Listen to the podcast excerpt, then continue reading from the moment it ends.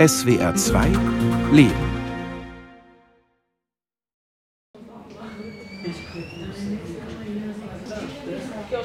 Ich bin 59 Jahre alt, war jahrelang selbstständig, bin aber vor 20 Jahren aus der privaten Krankenkasse wegen Schulen rausgeflogen und war seit über 20 Jahren nicht krankenversichert. Ich habe nie was gehabt und am 19. Januar bin ich hier und Maltesen gegangen, weil ich Wasseransammlung im Körper hatte und Atemnot und dem bin ich sofort in die Uniklinik eingewiesen als Notfall, als internistischer Notfall. Und da habe ich wird festgestellt, dass ich Herzinsolvenz, Herzflattern, Wasser am Körper und alles Mögliche habe. Nervös auf dem Stuhl hin und her rutschend sitzt er da in seinem abgetragenen Anzug mit verschwitzten Händen, Verzweiflung im auffällig geröteten Gesicht. Ich lag im Bett hier eine Kanüle mit Kalzium, da eine Kanüle mit, mit Blutabnahme. Ich war noch betäubt von irgendeinem Scheiß letzten Nacht vorher. Und dann kam die Abrechnungsfrau und sagt, hier, vierseitigen Vertrag, unterschreiben Sie. Habe ich gemeint, ich kann es nicht unterschreiben, es geht nicht, ich habe das Geld nicht, ich möchte. Ich, dann kam sie, ja, ich lasse es liegen. Nach drei, vier Stunden kam sie wieder, es ging dreimal am Tag so.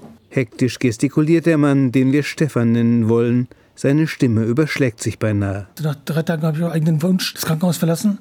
Wurde noch beraten auf eigene Gefahr und Gedöse und so. Ja, haben die dann gesagt, wenn Sie nicht unterschreiben, müssen Sie gehen? Oder? Nein, aber dann kommt der Gerichtsvollzieher, dann kommt der Anwalt und der kostet noch mehr. Die wollten mich zwingen, für Sachen zu unterschreiben, dass ich haftbar bin für jeden Tag, so und so 1000 Euro. Und das konnte ich nie unterschreiben, weil ich das Geld nicht habe. Stefan in Mannheims Problemviertel Neckarstadt West. Ein Fall von vielen in Deutschland, wo das Recht auf medizinische Versorgung eigentlich als Grundrecht gilt, wo jeder Mensch offiziell krankenversichert sein muss. Tatsächlich sind bis zu eine Million Menschen nicht krankenversichert, schätzen Gesundheitsökonomen.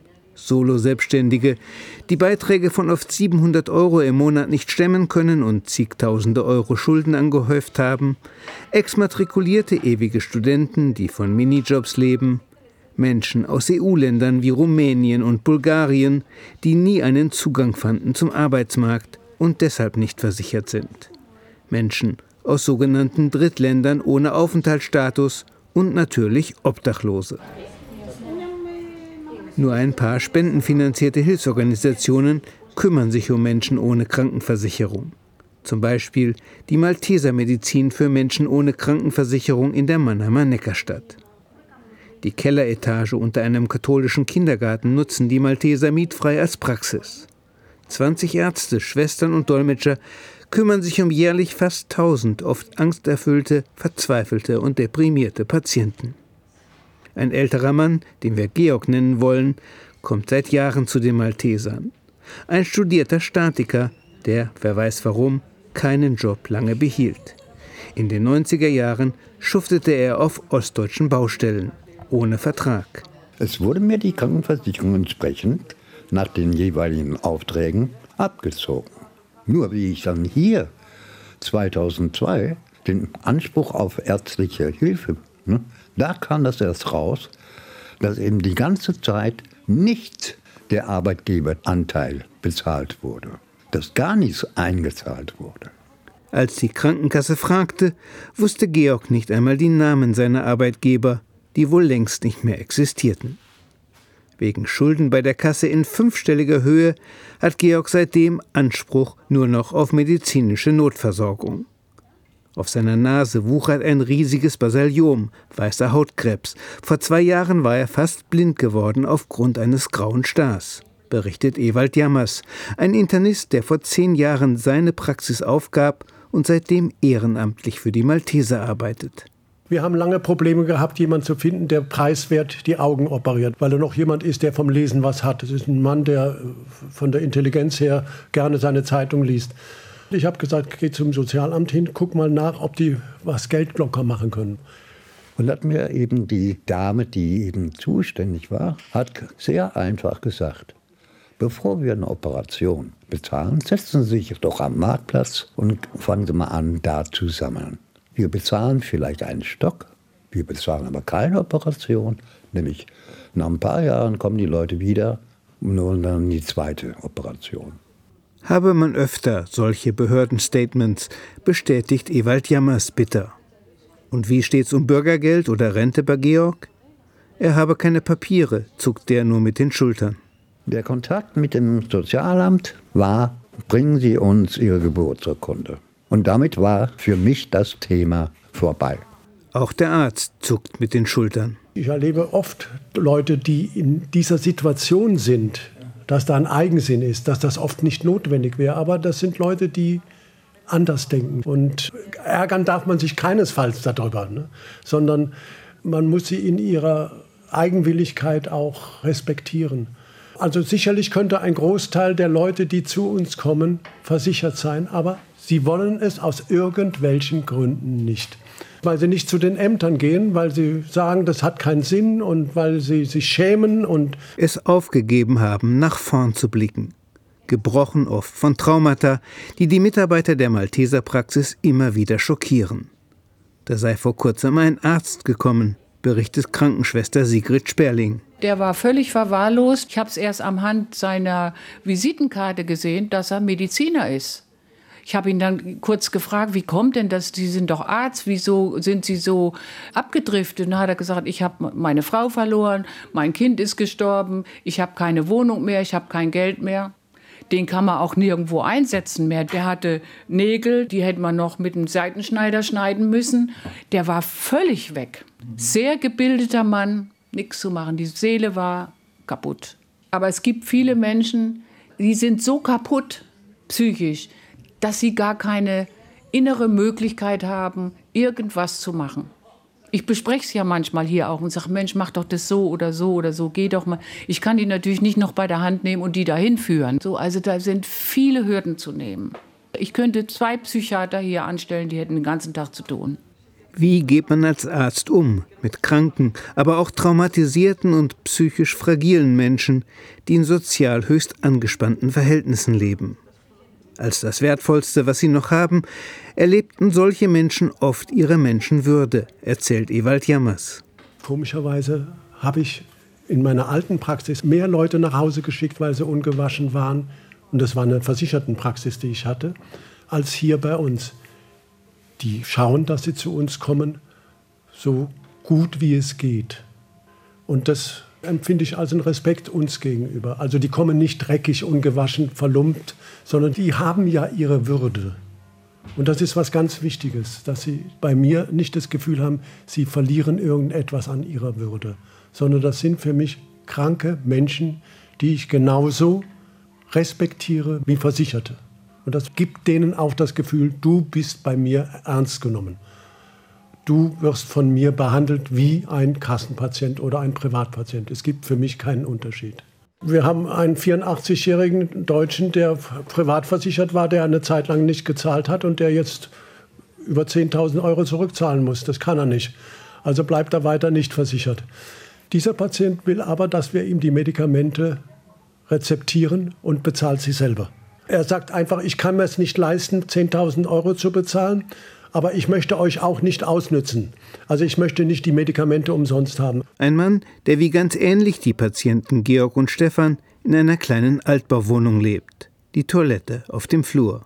Guten Tag, sprechen Sie Deutsch? Ja, ich spreche Deutsch. Ja, dann können wir uns Deutsch unterhalten. Und was ist Ihr Anliegen? Also mein Sohn, der hat seit Geburt eine Augenentzündung, sehr gelblich ja. und eitrig. Das ja, muss weggehen. Und der hat sehr starke Blähungen. Ah. Und der hat Pilz im Mund und dafür bin ich da. Donnerstags ist Sprechstunde in der karg eingerichteten Praxis der Malteser. Im Behandlungszimmer sehe ich ein uraltes Ultraschallgerät, einen alten Gynäkologiestuhl. Für MRTs, Röntgen- und Blutuntersuchungen oder zahnärztliche Behandlungen müssen die Malteser auf ihr Netzwerk zurückgreifen. Partnerärzte, die im Einzelfall kostenlos behandeln, Krankenhäuser, die kostengünstige Leistungen auch mal gratis erbringen. Viele Patienten sind Kinder, um die sich Kinderarzt Thomas Müller kümmert. Viele Familien sind aus Bulgarien oder Rumänien, die suchen Arbeit und bis sie eine Arbeit finden, sind die Kinder halt nicht krankenversichert und die Kinder sind nicht versichert im Sinne von Vorsorgenuntersuchungen gemacht kriegen oder Impfungen, sodass wir Vorsorgen bei Kindern bis zwei Jahren etwa machen und die Regelimpfungen anbieten und durchführen.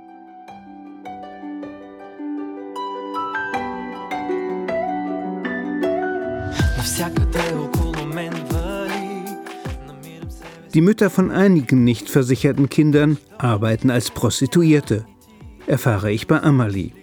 Die Mannheimer Beratungsstelle für Frauen in der Prostitution liegt nur einen Steinwurf entfernt vom Malteser Zentrum. Ein freundlich anheimelnd eingerichteter Schutzraum für Frauen, die ein oft qualvolles Leben führen.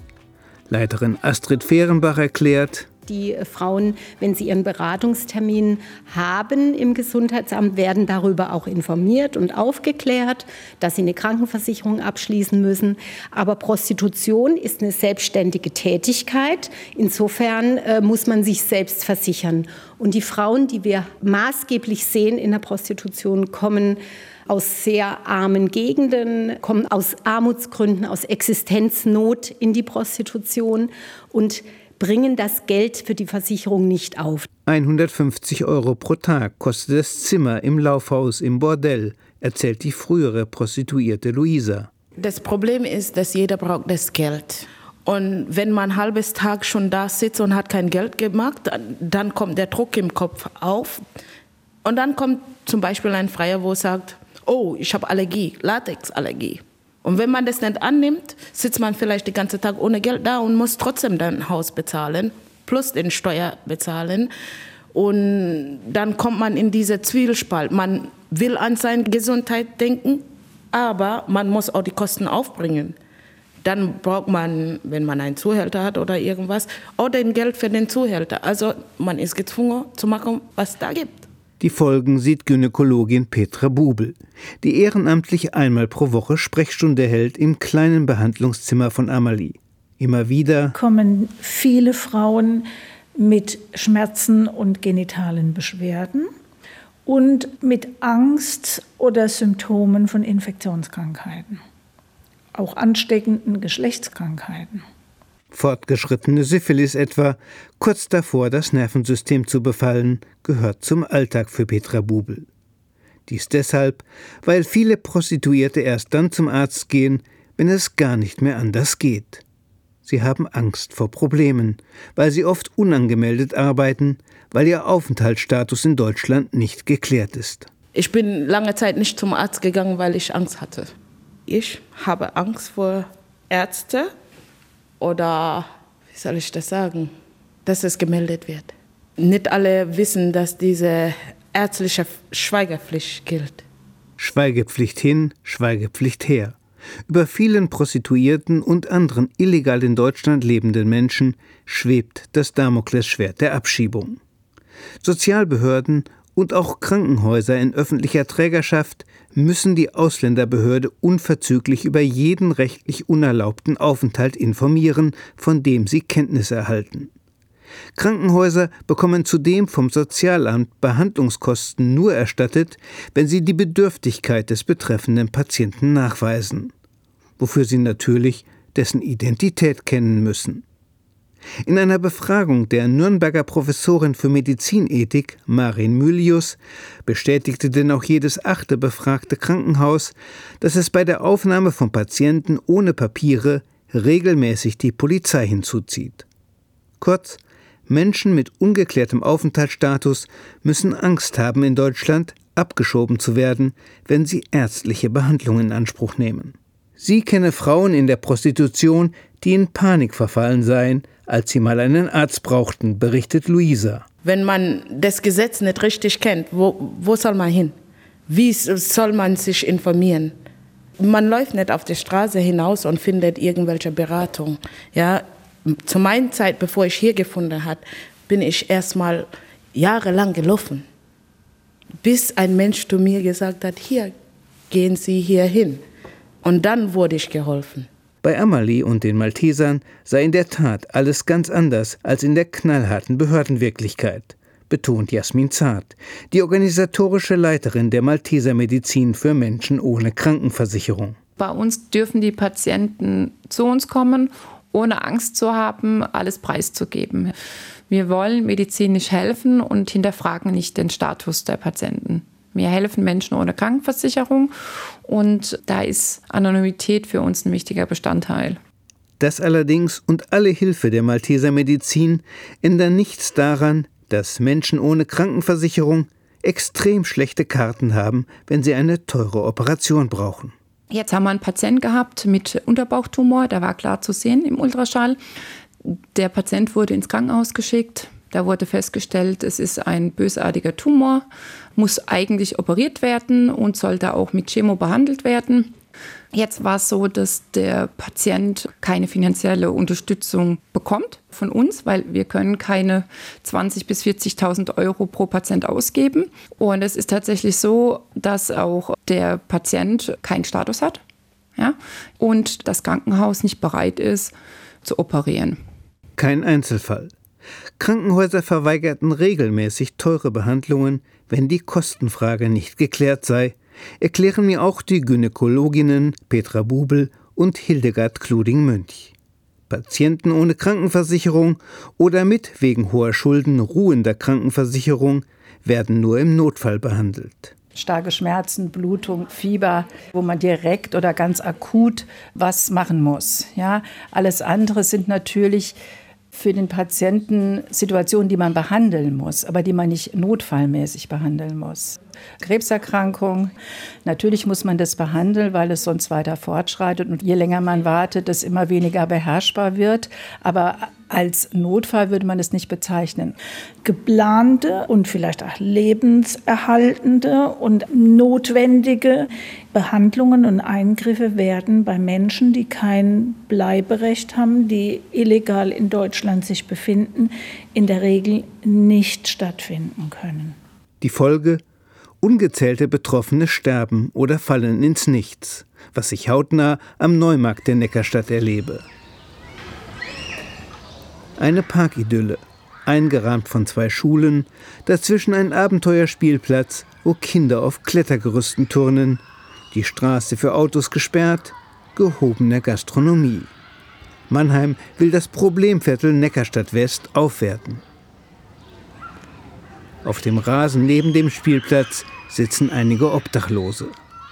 Der Rasen sei ihr Wohnzimmer, erklärt Caritas Streetworker Felix Burgdörfer, mit dem ich den Platz besuche. Etwas abseits sitzt ein älterer Mann und starrt vor sich hin. Ich sehe ein angebissenes Stück Brot, Zigaretten, eine leere Weinflasche. Und auf dem rechten Fuß des Mannes tummeln sich grün schillernde Fliegen, die er mit einer schmutzigen Plastiktüte zu verscheuchen sucht. Vergebens. Dem sind zwei Zehen abgenommen worden. Der ist obdachlos auch im Winter draußen geschlafen. Vermutlich sind die Zähne erfroren und dann irgendwann ist beim Socken ausziehen der eine schon so halb abgefallen und der andere hing noch ein bisschen dran und ist dann tatsächlich aber im Krankenhaus auch aufgenommen worden und dort operiert worden, behandelt worden. Hat jetzt aber zwei Zehen weniger an seinem Fuß.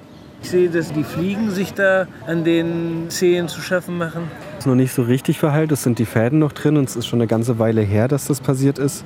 Das Problem ist, dass er wahnsinnig schlecht zu Fuß ist, eine Verständigung sehr, sehr schwierig ist und er oft auch Hilfe nicht annehmen will oder kann. Felix Burgdörfer stellt mir auch Fabio vor, einen arbeitslosen Rumänen, der in der Nähe wohnt. Und Fabio führt uns zu seinem Freund Sorin. Sorin sitzt an einer Straße nahe bei, im überdachten Eingang einer geschlossenen Bäckerei. Neben sich Decken und eine mürbe Plastiktüte mit Esswaren. Aus einem verfilzten Gestrüpp grauweißer Haare begrüßt mich ein schüchternes Lächeln. Sorin sei 55 Jahre alt, berichtet Fabio. Er sei nach einem Schlaganfall gelähmt und könne kaum noch sprechen. Es paralysieren, aber nichts richtig reden. Es paralysieren so alleine. So. Immer an der Straße und dann, was soll ich machen? Ich bin allein. Jetzt schlafe ich hier. Hilfe mache ich und dann eine Kollege einkaufen oder gehen bei Toilette von ihm. So alleine geht nicht. Für Streetworker Felix Burgdörfer ist Sorin ein alter Bekannter. Der ist eingeliefert worden mit Verdacht auf Schlaganfall und Hirnblutung, war dann im Krankenhaus ohne Krankenversicherung, ist dort sechs Monate geblieben insgesamt. Eine gesetzliche Betreuung wurde eingerichtet während der Zeit, die sich darum kümmern sollte, dass er in der Pflegeeinrichtung Platz kriegt. Die hat natürlich keinen Pflegeeinrichtungsplatz gekriegt, weil niemand die Kosten übernimmt. Sozialamt sagt, er hat keinen Leistungsanspruch, deshalb bezahlen sie nicht. Und dann hat das Krankenhaus ihn irgendwann entlassen, weil sie das Bett für andere PatientInnen gebraucht haben und eben selber ja auch auf den Kosten sitzen bleiben, die sie bei der Behandlung hatten. Mit dem dringenden Hinweis oder mit der dringenden Empfehlung, so schnell wie möglich eine Reha anzufangen, um Mobilität und Sprachfähigkeit zumindest auf dem Level zu erhalten, die er hat. Was bisher natürlich auch nicht passiert ist, weil es die Möglichkeiten dazu nicht gibt ohne Krankenversicherung. Und der schläft hier in der Ecke? Ja, ja. Und im Winter? Letzten Winter war er im Krankenhaus und danach einen Monat im Knast. Ist auf jeden Fall dann von der Polizei irgendwo aufgegriffen worden, die festgestellt hat, dass ein Haftbefehl offen ist. Und dann haben sie ihn in den Knast gefahren hier in Mannheim. Da war er einen Monat, ist dort entlassen worden mit ein bisschen Entlassungsgeld. Und die Mitarbeiter der JVA haben ihn zur Bonadie-Straße, das ist die städtische Notübernachtungsstelle, gefahren. Da ist das Problem, die Notübernachtungsstelle ist im Sommer oder bei Temperaturen über 0 Grad nur für Menschen mit Leistungsanspruch zuständig. Und das ging eine Weile hin und her. Die Bonadie-Straße hat sich geweigert, ihn aufzunehmen. Die JVA hat sich geweigert, ihn wieder mitzunehmen. Und dann hat er irgendwann gesagt, er kennt einen Bekannten, bei dem er unterkommen kann. Sie sollen ihm ein Taxi rufen. Das Taxi hat er dann von seinem Entlassgeld selbst bezahlt. Und ein, zwei Tage später haben meine Kollegin und ich ihn dann hier am Neumarkt wieder angetroffen, als er unter einem von den Hochbeeten im Urban Garden geschlafen hat. Vom pflegebedürftigen Obdachlosen Sorin zurück noch einmal zu den Maltesern. Dort hat mir der eingangs erwähnte Stefan erzählt, dass die Ärzte bei ihm auch Krebs entdeckt hätten. Einen Tumor zwischen Lunge und Leber. Wenn ich keine Behandlung bekomme, sterbe ich demnächst an Herz-Kreislauf-Versagen unmittelbar. Oder wenn, wenn das nicht eintritt, dann aufgrund eines Tumors, der im Januar 6 cm groß war und letzte Woche war 11 cm groß. Es hilft nur eine Operation, eine Bestrahlung, Chemotherapie. Macht aber keiner, wenn ich keine Krankenversicherung habe. Stimmt das, Frau Zahl? Tatsächlich ist es so. Es ist tatsächlich so, dass es ähm, kein Notfall in dem Fall ist. Ja, wenn der Patient jetzt kommen würde und kollabieren würde. Ich versuche zu überleben. Ich, ich regle meine letzten Dinge. Im Prinzip löse ich meine Wohnung auf, weil mir die Ärzte gesagt haben, im Prinzip lebe ich auf geschenkter Zeit. Der Tumor wächst. Ich merke selber, wie ich immer schwächer werde. Zusammengesunken sitzt Stefan da, mit leerem Blick aus geweiteten Augen. Woher zigtausende Euro nehmen für eine Krebsbehandlung, die sein Leben retten würde? Organisationen wie die Malteser Medizin für Menschen ohne Krankenversicherung oder Amali tun, was sie können. Im Einzelfall jedoch stoßen sie rasch an ihre Grenzen. Es sei ein Skandal, meint Amali-Leiterin Astrid Fehrenbach. Dass sehr, sehr viele Menschen durch die Maschen durchfallen und keinen Zugang zum Gesundheitssystem haben und angewiesen sind auf die Hilfe von ehrenamtlichen Ärztinnen und Ärzten. Das haben wir hier in Mannheim, das haben wir in allen Städten, das haben wir natürlich auch auf dem Land, aber dort ist die Situation vielleicht noch schwieriger, weil die Leute dort gar nicht den Zugang finden. Ja, aber es ist ein Phänomen und hier muss politisch angesetzt werden, ganz klar.